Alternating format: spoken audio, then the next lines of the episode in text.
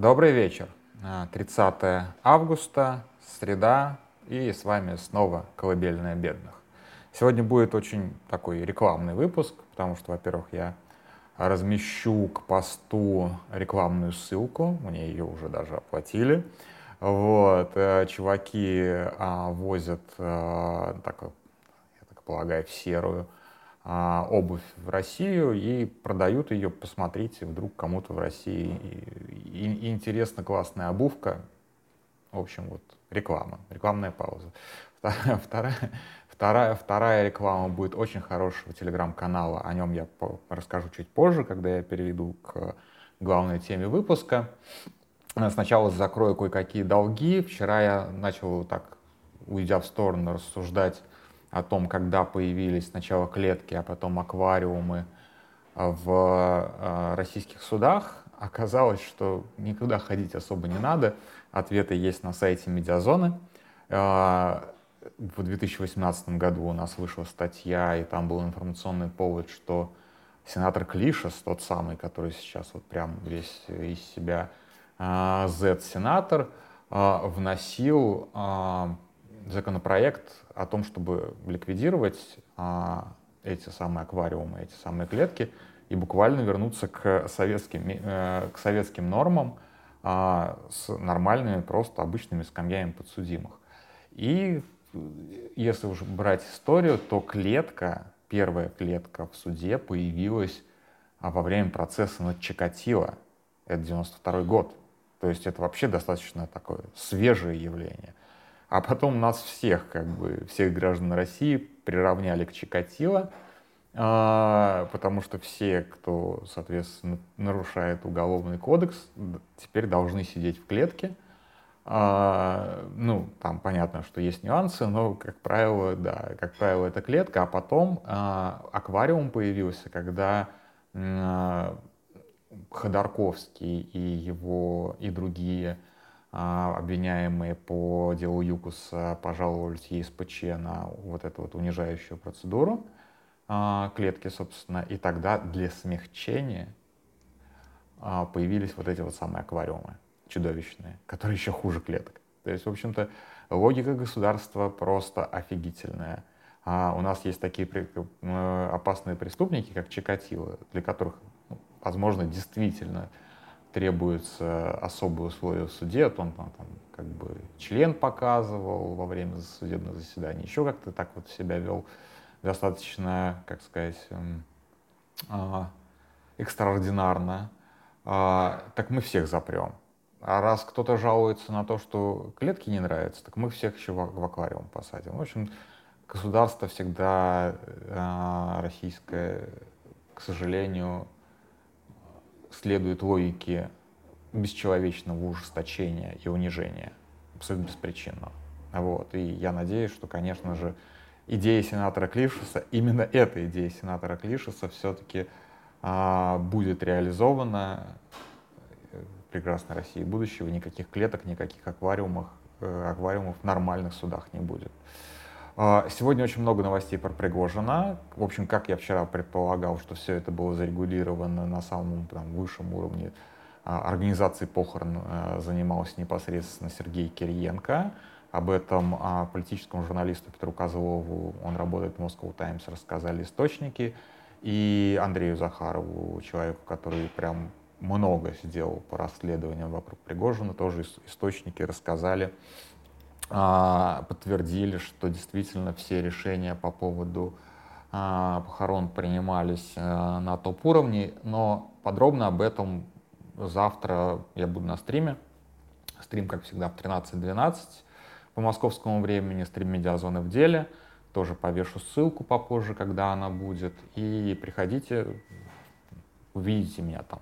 Вот, и не только меня с, там, Смирнов возвращается из отпуска, даже интересно, что с человеком могут сделать первый отпуск, наверное, за три или за четыре года.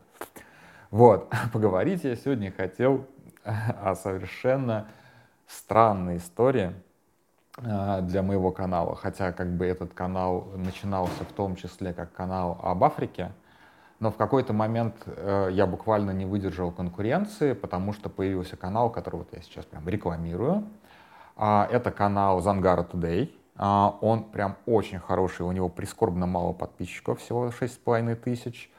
А, это, наверное, он немножечко нудноват по мне, то есть человек больше пишет в таком, ну, как сказать, не публицистическом, а именно таком вот э, и не а, популярном, а в таком более глубоком стиле, скажем так, достаточно так, чуть-чуть посложнее лексика, но мне он очень нравится. А, и сегодня произошел переворот в Габоне. Вы никогда не слышали про эту страну, и есть большой шанс, что больше никогда о ней не услышите. И действительно страна, ну, так скажем, не... Как, мягче надо выразиться. Не привлекала к себе большого внимания ни в какой из периодов своей, своей истории, по большому счету. То есть там, в принципе, более-менее стандартный трек — а, деколонизация, а, узурпация власти, узурпация власти вокруг одного семейства, открытие нефтяных месторождений и, соответственно, а, нищее население при дичайше коррумпированной элите. И я сейчас читал, собственно, посты Зангара Today, э, читал про там, политику, экономику в Габоне в других источниках — и у меня прям стойкое ощущение дежавю было. И во многом как бы это дежавю, конечно же, ну прям, блин, ну что, про нас написано.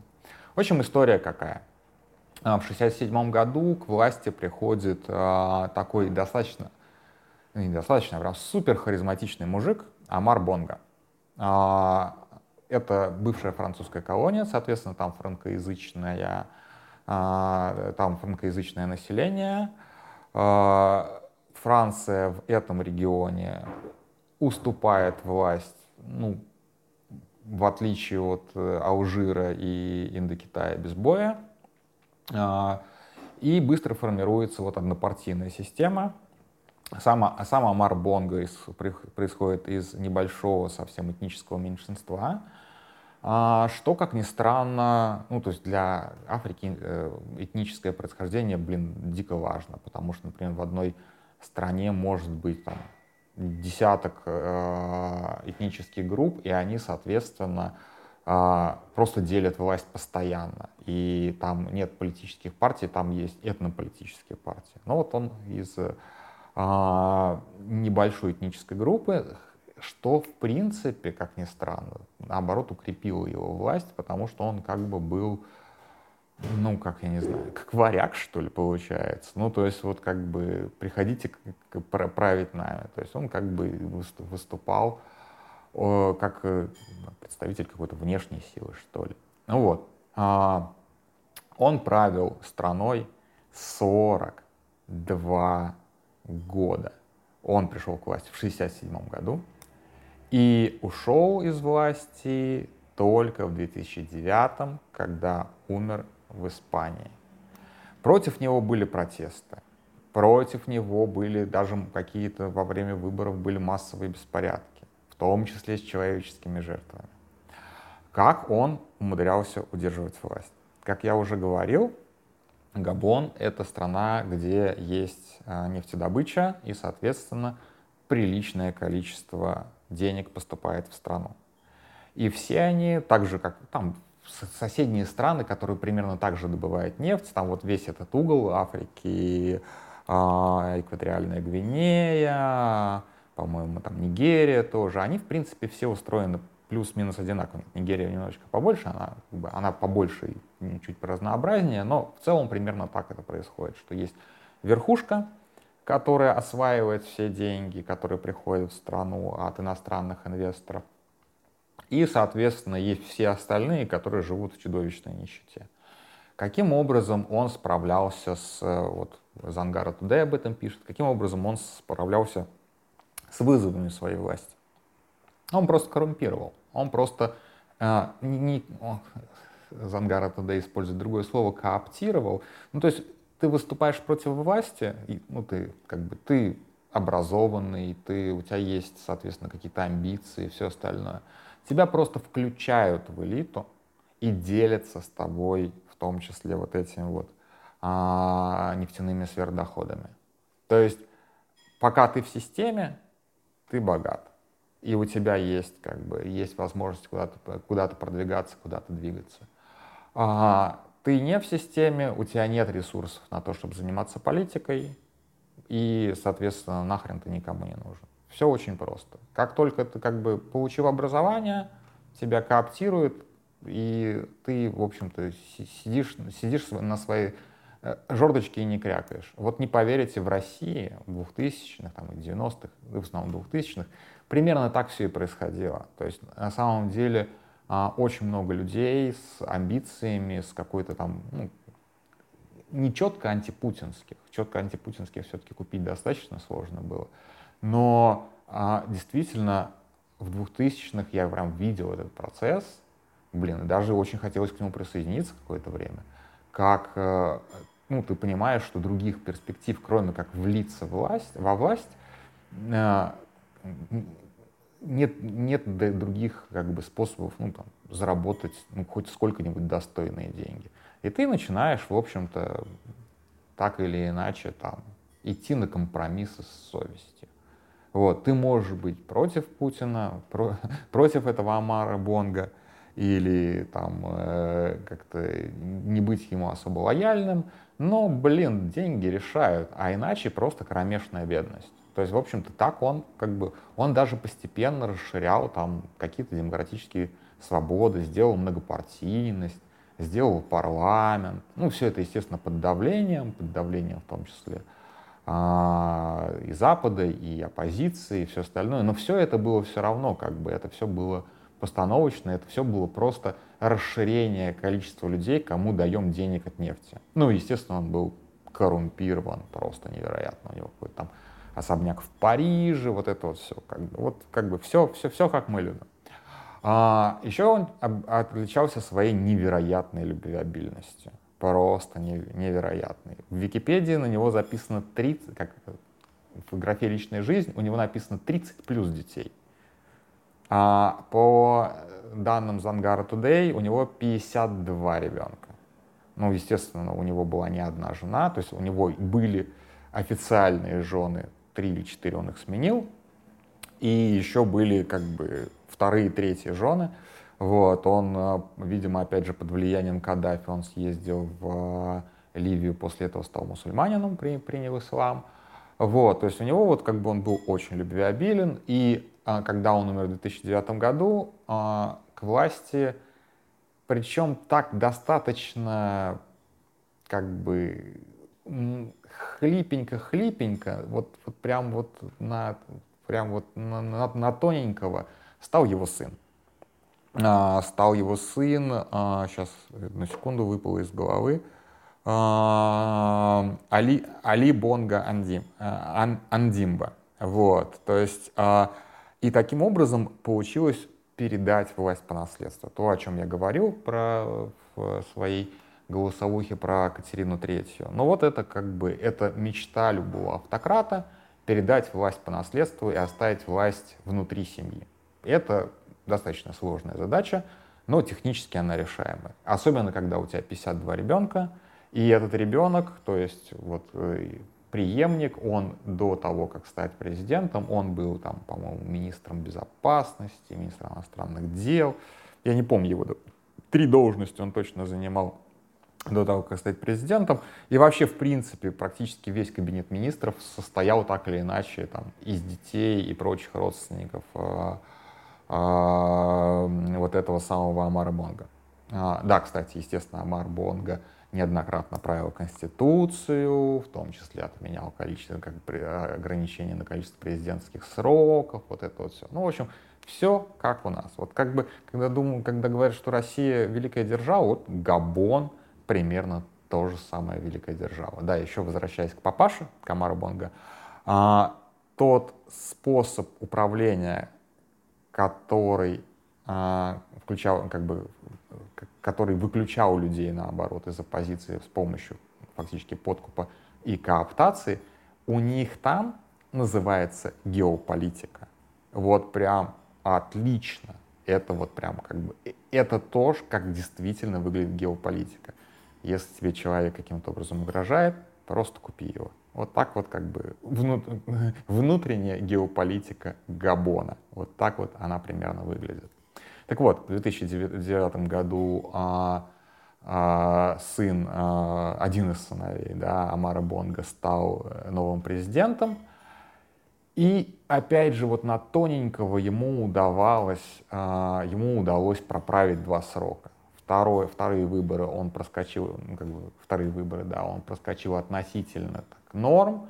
А, там была, насколько я понял, опять же, из описания Зангара Today такая компания в стиле нашего голосу или проиграешь, куча там звезд, рэперов, все остальное. Тоже, опять же, вопрос кооптации. Ты просто всем платишь, и все за тебя. Отлично совершенно. А вот на третьих выборах, то есть, а, ну, естественно, он пошел на третий срок. А, на третьих выборах что-то пошло не так. То есть вот как бы вот этот наследный принц а, понял, что не очень у него получается с а, популярностью, при том, что оппозиция абсолютно провалила эти выборы. Они смогли выдвинуть единого кандидата только на 8, за 8 дней до дня голосования. Они, э, поскольку это были совмещенные выборы президента и парламента, тоже было вот так вот немножечко там смахинировано.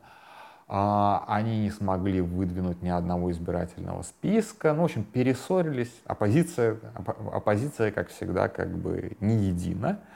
Вот. То есть, в общем-то, получилось, что а, сем, а, и в итоге подвели итоги выборов, да, в итоге подвели итоги выборов, подвели итоги выборов, и вроде как Али Бонга победил.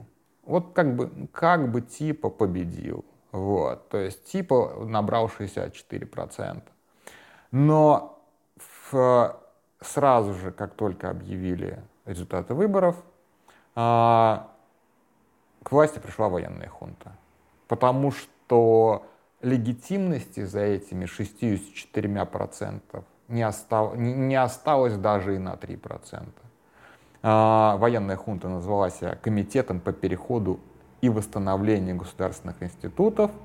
А, насколько я понимаю, что а, глава этой хунты тоже каким-то образом входит а, в семейство Бонга, если я не ошибаюсь, опять же. Вот. То есть, в общем-то, а, произошел дворцовый переворот. Сейчас, соответственно, Али Бонга в а, под домашним арестом. Его сын, которого как раз думали, что он будет следующим наследником, его вообще по слухам, опять же, нет подтвержденной информации, арестовали. Арестованы еще какие-то а, люди из семьи президента. Ну, то есть вот как бы произошло крушение династии, которая правила страной больше 50 лет. И это на самом деле вот как бы маленькая страна, никому нифига не известная, но вот посмотрите, как сложно, да, как сложно передать власть по наследству даже в такой маленькой стране, где есть много нефтяных денег, которые можно раздать ограниченному количеству лиц, коррумпируя их. А, и, соответственно, а, как, как велик соблазн, на самом деле, даже среди вот внутри семьи фактически совершить дворцовый переворот. Я, честно, я собираюсь еще немножечко последить за Габоном, что там как будет развиваться. Это гораздо интереснее, чем переворот в Нижере, а, потому что в переворот в Нижере это как бы там понятно, что то есть там делить нечего. Там настолько все бедно, что там делить нечего, и там очень много насилия и мало красоты, скажем так. А здесь, скорее всего, будет какой-то демократический, может быть, там, гражданский процесс. То есть это, в общем-то, может быть действительно достаточно интересно, хотя это не попадет в первые, на, первые, на первые полосы и не попадет в, на, в топы новостей точно. Вот, так что интересно, что будет. Гораздо интереснее мне испаноязычная рядом находящаяся экваториальная Гвинея, где одна и та же семья правит а, по-моему, примерно столько же и последний переворот, там племянник сверг и дядюшку произошел в 79 году, и то, там тоже абсолютно чудовищная коррупция, а, все тоже построено исключительно на нефтедобыче, а, но там власть держится. Вот. Вообще, вообще, э, этот угол Африки, скажем так, этот регион Африки, он как раз знаменит своими какими-то очень долгоживущими диктаторами. В Камеруне, по-моему, больше 40 лет правят. А, а вот чуть дальше от побережья, там уже начинается полный хаос и постоянные гражданские войны. То есть все это вот как раз ЦАР, ДРК и так далее. Вот, так что интересно будет посмотреть, понаблюдать, в том числе потому, что, да, ты читаешь и понимаешь, что как будто про Россию все это написано. Потому что у нас, конечно же, основанием власти стала именно такая вот кооптация людей, которые внешне были независимыми и, возможно, не были особо а, даже против власти, но заранее с ними договаривались, чтобы вы были наши, вы были свои. То есть как бы у нас кооптация произошла а, не по, может быть, даже политическому признаку, но у нас, а, конечно же, а, людям давали обогащаться за счет э, госпреференций, людям давали а, обогащаться за счет госконтрактов, людям давали обогащаться за счет некоторых, скажем так, некоторых уступок со стороны государства, а потом им предъявляли всем как должок. Вот, я тут вспоминал в комментах, когда была вот эта вот история с Альфой и с Фридманом, я вот четко помню, 2008 год, я работаю стажером на, у Марианы Максимовской на неделе, ну, такой стажер, подставка для, под микрофон, короче. То есть э, хожу, просто комментарии собираю по заранее заготовленному списку вопросов. И мне надо взять комментарий у кого-нибудь из Альфы по разделу ТНК БП. А ТНК БП это была такая, соответственно, Тюмен, Тюменская нефтяная компания и British Petroleum, совместное предприятие, и в какой-то момент просто чекисты наехали, и BP просто, выражаясь э, языком бизнеса, выпиздили из России, фактически как бы за, принудив э, э, за, за дешево отдать долю. И, по-моему, как раз Альфе. И я стою на какой-то презентации, по-моему, это было открытие э, э, радио Бизнес ФМ, и пытаясь кого-то из альфовцев отловить. У меня вот такая брошюрка с распечатанными топами альфы. Вот, и я вот буквально хожу с этими распечатками, смотрю, он не он, он не он, он не он. Я же не, не знаю всех этих олигархов в лицо. Авина и Фридмана я, по-моему, не увидел. И в итоге нашел, там вот у меня было 8 или 10 портретов, я нашел кого-то. Я не помню фамилии, честно, брать не буду. Ну, в общем, кто-то из прям топовцев Альфа. И я подхожу, спрашиваю, типа, вот как бы, что вы можете сказать по поводу этой сделки? Ну вот как бы там вмешательство государства, все остальное. А он на меня так смотрит и говорит, а что в этом плохого? Нам хорошо. То есть он не так, конечно, это говорил. Там какие-то другие слова были, ну типа «Ура, мы ломим». И вот сегодня тоже было в а, реплаях такое, почему в России было очень много крымнашистов. А вот то же самое. Крым — это же тоже взятка от государства населению. И это тоже такая же кооптация. Ура, мы ломим, да. Ну да, отжали, зато нам отжали. То есть вот этот вот инстинкт собственничества, я не, я не хочу здесь сказать, что как бы э, русские габонцы бра, братья навек и вот как бы рабское сознание, вот это вот все. Я думаю, любой народ можно вот так вот развратить и подкупить. Социальными подачками, помощь, вот такой помощью в кавычках в бизнесе, элиту, а, территориальными захватами, все что угодно. То есть я думаю, что если американцы сейчас, условно говоря, захватят какой-нибудь мексиканский штат, у президента, который это сделает, будет рейтинг повыше, чем у Путина в 2014 году. Серьезно. Ну, просто вот как бы людьми вот так можно манипулировать с помощью подкупа. И не надо вот как бы а, исключать в том числе вот этот вот механизм геополитики. Поэтому да, Россия управляется по принципам габонской геополитики. Это надо четко осознавать и четко понимать, что меня так дешево не, меня так дешево, меня, меня не купишь, по крайней мере, так дешево. Не продавайтесь за Крым, Не продавайте за дешевые социальные подачки, не продавайте за то, что это немножечко государство вам тут чуть-чуть помогло с бизнесом, расчистив площадку. Это все приведет к тому, что к чему приводит? К большому-большому а, затяжному авторитарному, авторитарному управлению, которое продолжается просто 50-60 лет с передачи власти. На этом все. Я умудрился про Габон проговорить 25 минут. А, спокойной ночи и до завтра.